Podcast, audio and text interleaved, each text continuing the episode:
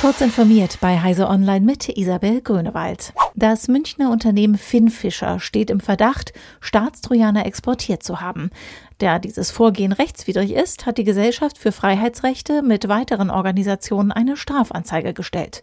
Nun hat die Staatsanwaltschaft mehrere Objekte der Firma durchsucht.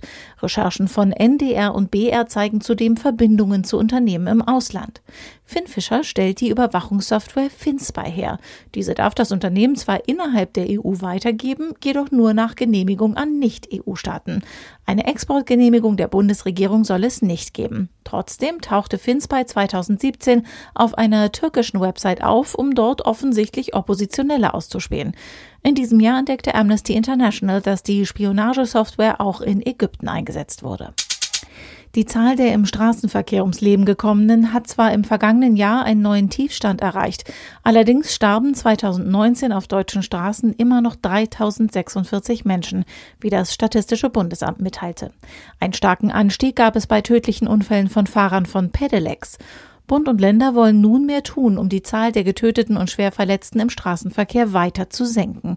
Dies gelte vor allem für Unfälle auf Landstraßen mit Pkw und Motorrädern sowie Unfälle in Städten, die Fußgänger und Radfahrer treffen, weil Autofahrer zu schnell fahren.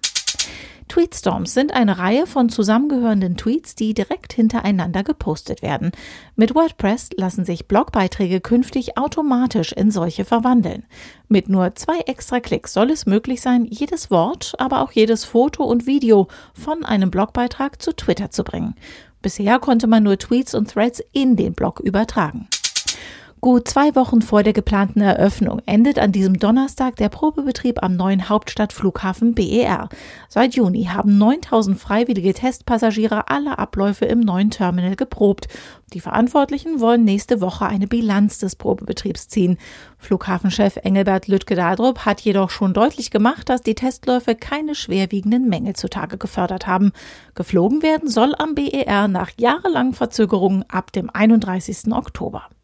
Diese und weitere aktuelle Nachrichten finden Sie ausführlich auf heise.de.